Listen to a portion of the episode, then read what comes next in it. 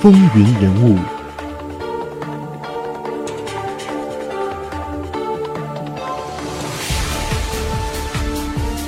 亲爱的听众朋友们，大家好，欢迎来到风云人物，我是华丽。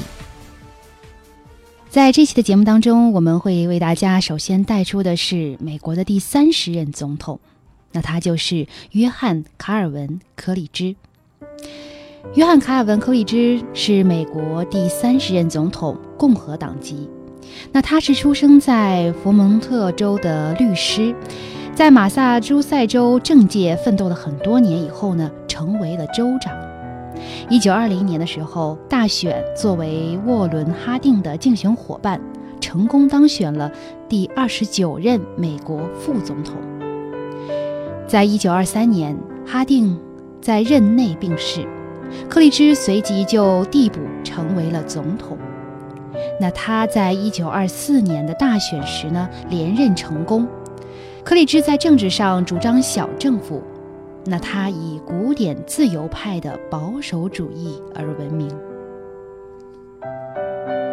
约翰·卡文·柯立芝最初是佛蒙特州的一名共和党律师，后来因为其工作方式呢，进入了马萨诸塞州的政府工作，并且最终成为了该州的州长。一九一九年，波士顿警察罢工事件将克里芝推入了国家的聚光灯之下。不久，在一九二零年当选了美国的第二十九任副总统。一九二三年，哈定总统突然死亡，那克里芝就接任了美国的总统一职，并且在一九二四年的时候连任成功。柯立芝在他的任期之内是一扫哈定时期政治丑闻的阴霾，恢复了公众对于白宫的信任。所以呢，在他离任的时候啊，他的威望非常的高。正如柯立芝传记作者所说的那样，柯立芝体现了中产阶级的精神和希望，可以理解，可以解释他们的憧憬和表达他们的意见。他真实的代表了大多数人的精神特质，这一事实就是证明他力量最为令人信服的证据。不过呢，后来还是有很多针对柯立芝的批评，但是也有人指出，这些批评实际上针对的是奉行自由放任经济政策的政府，而不是反对柯立芝本人。柯立芝任内最终的评价仍然是存在争议的。支持他的人就认为他对政府机构规模的缩减非常好，反对者就相信联邦政府应该更加密切地管控经济。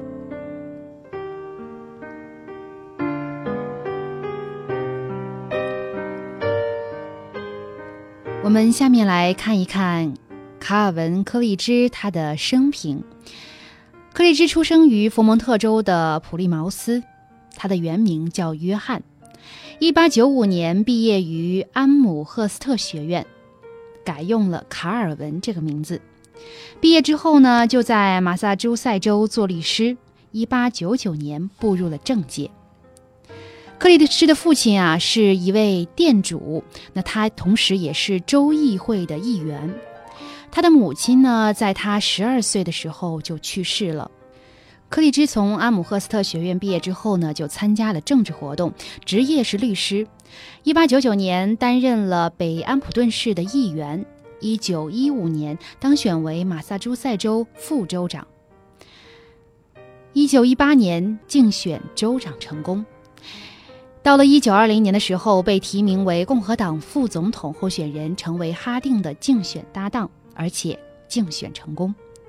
一九二三年，哈定去世后继任总统。克利芝执政的时候呢，共和党是一个四分五裂的状态，而且整个国家也呈现一种无政府状态，而联邦政府呢更是信誉扫地。柯立芝啊，他就抓住了当时美国民众非常渴求安定的这种心理特征，稳扎稳打。改变了以上的这些状态，取得一定成功，从而呢也让他顺利的连任。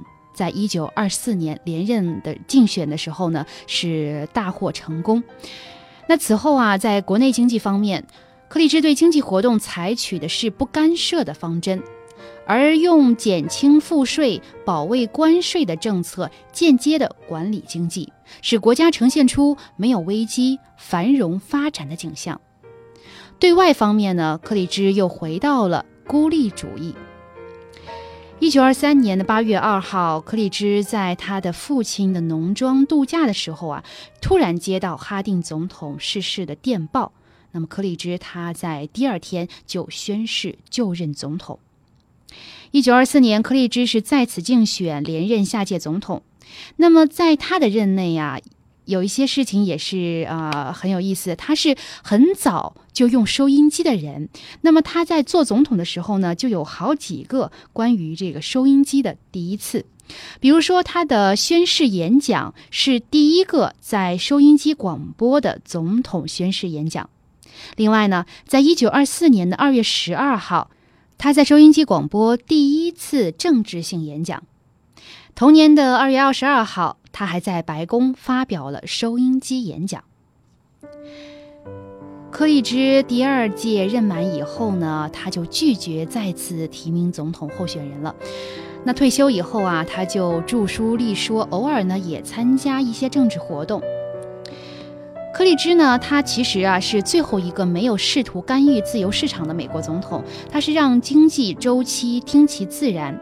那么在他的总统职务期间呢，美国体验了一种经济狂涨的一个时期，也就是人们所谓的“咆哮的二十年”。柯立芝他不仅能够降低税率，而且减少了国债。那在一九三三年的一月五号。柯立芝是去世，当时他是六十岁。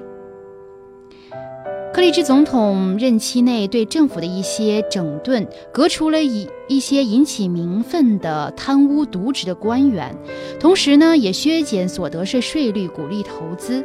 但是他信奉无为而治的这种政治哲学呢，认为少管闲事的政府是最好的政府。所以呀，在他五年半的总统任期内，没有特别突出的政绩。